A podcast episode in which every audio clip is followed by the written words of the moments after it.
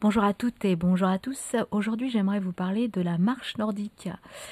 Vous savez, cette marche où on utilise des bâtons de marche. Mais attention, pas n'importe quel bâton.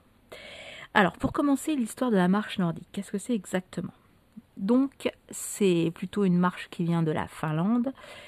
Euh, l'histoire, tout simplement, c'était des skieurs de ski de fond qui, pour permettre de continuer de s'entraîner l'été, utiliser des bâtons pour marcher dans les plaines, tout simplement, en faisant des grands pas et en utilisant leurs bâtons, donc en utilisant leurs bras. Ça permettait, comme ça, de cette façon, de s'entraîner pendant toute l'année, aussi bien l'été que l'hiver. Donc voilà d'où ça nous vient tout simplement le fait de marcher avec des bâtons. Mais attention, ce n'est pas des bâtons de randonnée, c'est vraiment des bâtons de marche nordique. Déjà pour, euh, pour plusieurs raisons. La première, c'est la composition du bâton. Attention, ce n'est pas des bâtons en aluminium qui sont déjà beaucoup plus lourds et qui euh, en général ne sont pas très bons par rapport euh, aux, bras, enfin par rapport aux articulations, par rapport aux épaules, aux coudes, où ça peut créer des tendinites. Le bâton de marche nordique, il faut faire attention de le prendre avec du carbone. Pas non plus 100% carbone, mais on va dire minimum entre allez, 60% de carbone pour que le bâton soit pas flexible non plus, mais en tout cas assez souple. Ça permet de pas casser, ça permet d'être souple, d'être moins lourd et euh, c'est beaucoup, euh, c'est beaucoup mieux pour justement tout ce qui est tendinite du coude, de l'épaule et pour les vibrations. Donc ça c'est important. Également important, les bâtons de marche nordique par rapport à des bâtons de randonnée la poignée, la sangle n'est pas du tout la même. En randonnée, justement, c'est plutôt une sangle. La marche nordique, pour mettre la main, on appelle ça une dragonne. Ça permet d'enfiler en fait la poignée du bâton. On enfile le pouce et le reste de la main. Donc euh, presque comme un, moufle, je dirais, sauf que évidemment, euh, les doigts sont complètement à l'air. Ça s'appelle donc une dragonne. Et la dragonne, ça permet tout simplement de pouvoir utiliser le bras, le bâton jusqu'au bout, car vous n'allez pas garder les mains accrochées à la poignée du bâton. Il faut que ce soit souple, il faut que le mouvement de la marche nordique soit très souple. Le mouvement du bras va vraiment partir loin derrière. C'est comme si vous marchiez en fait sans bâton. Quand on marche sans bâton à une bonne allure en faisant des grands pas, enfin des grands pas, mais qui restent quand même naturels, vous allez voir que vous utilisez vos bras sans même vous en rendre compte. C'est automatique, c'est comme ça, c'est la marche. Eh bien, il faut que ce soit exactement le même, le même mouvement en marche nordique, nordique mais en utilisant les bâtons. D'où une dragonne. Ça, c'est important d'avoir la dragonne et non pas des sangles, parce que si vous avez juste la sangle, enfin une poignée où vous ne pouvez pas placer ni la main ni le pouce, vous n'allez pas pouvoir justement utiliser le bâton jusqu'au bout parce que soit vous allez lâcher le bâton ou ça ne va pas être du tout possible. Donc ça c'est très important. La matière du bâton et la poignée du bâton. Ça c'est super important. Bon, maintenant on en trouve un peu partout dans les magasins classiques, un hein, Decathlon, Go, Go, Sport, etc. à des prix très très euh, corrects. Euh, par rapport au tout début de la marche nordique, en tout cas en France, où c'était un peu plus compliqué, donc on en trouvait aux vieux campeurs, mais c'était un peu cher. Maintenant, on en trouve un peu partout, on en trouve également évidemment sur internet. Important, si vous avez acheté sur internet, par contre, la grandeur du bâton. Attention, ce n'est pas un bâton de ski. Il faut vraiment que le mieux c'est d'essayer le bâton en vrai de vrai. Hein. Logiquement, il y a des bons vendeurs qui sauront vous conseiller.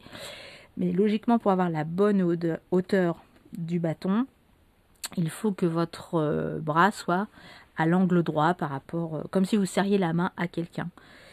En règle générale, par rapport à votre grandeur, ça correspond à aller à 50 cm en dessous par rapport à votre grandeur. Si vous mesurez 1m60, il faut que les bâtons fassent 1m10. En gros, hein que c'est un savant calcul euh, qui fait que des fois c'est un petit peu moins ou un petit peu plus. Ça dépendra bien sûr de la longueur des jambes ou des bras. Donc c'est pour ça que c'est important d'aller les essayer ou avant de les acheter de toute façon ou de vous les faire offrir. Parce que suivant certaines marques des bâtons, il se peut aussi que euh, le bâton soit un petit peu plus haut sur certaines euh, ou un peu plus bas sur certaines marques. Donc c'est pour ça. Donc la poignée, la structure du bâton, la matière du bâton, hyper important. Et il y a également les pointes des bâtons. Si, selon les terrains sur lesquels vous marchez, ça va être un petit peu différent. Normalement, pour que ce soit, on va dire, tout terrain et le plus stable possible, surtout si vous avez des côtes, des pentes, il faut que la pointe soit en biseau. Ça, c'est important par rapport euh, justement à la stabilité quand vous descendez des côtes. Alors, il arrive que certains bâtons de marche nordique soient juste euh, des, petits ronds en fait. Euh, c'est pas du tout pointu, c'est des petits ronds. En général, c'est ce genre de pointe qui s'utilise sur des terrains plutôt sable. Parce que là, c'est en plus, ça n'abîme pas les terrains. Quand vous faites les chemins côtiers, par exemple, ça n'abîme pas du tout les terrains. Mais par contre, quand vous faites les chemins côtiers, en général, il y a de la descente, il y a de la montée. Donc ça peut glisser, donc d'où la pointe quand même en biseau.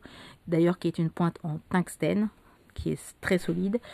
Et si ce sont vraiment des terrains où vous ne pouvez pas utiliser les pointes, là vous mettrez des petites bottes ou des petits chaussons qui s'utilisent très bien dans, dans tous les terrains aussi.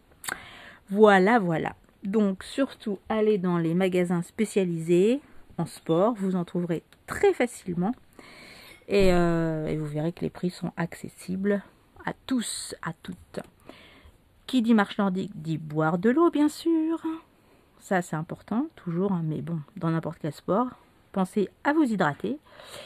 Et l'avantage de la marche nordique, c'est également que ça, ça s'adapte à toute personne, aussi bien les grands, les moyens, les petits, les, les plus âgés, ceux qui n'ont jamais fait du sport, qui veulent se remettre au sport, ceux qui ont couru longtemps mais qui ne peuvent plus courir, qui veulent continuer à faire un sport, mettez-vous à la marche nordique. Le fait en plus d'utiliser vos bras, ça vous permettra de brûler plus de calories, donc c'est intéressant aussi en passant. Et le bâton, les bâtons, ça aide aussi à se maintenir droit et ça c'est super important. Ça vous fera travailler le dos, les bras. C'est un, excellent exercice cardio déjà, cardio, endurance en douceur.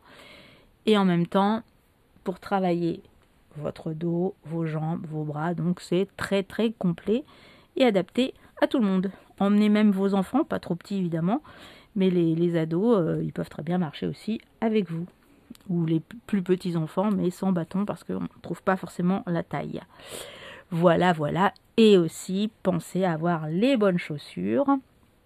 C'est important d'avoir un amorti toujours plutôt au talon ou carrément l'amorti sur toute euh, la chaussure. Important quand même plus au niveau du talon. Mais c'est bien d'avoir des chaussons et non des chaussons. Non, pas des chaussons justement. des chaussures avec un petit peu de crampons. Pas la chaussure de tennis euh, classique hein, qui va glisser. Des petits crampons, hein, ça, ça aide aussi au maintien suivant les terrains où vous allez aller. Voilà, voilà. Donc, sur ce, vous allez me dire, ouais, mais s'il pleut, c'est pas terrible de marcher. C'est ce qu'une élève me disait ce matin d'ailleurs.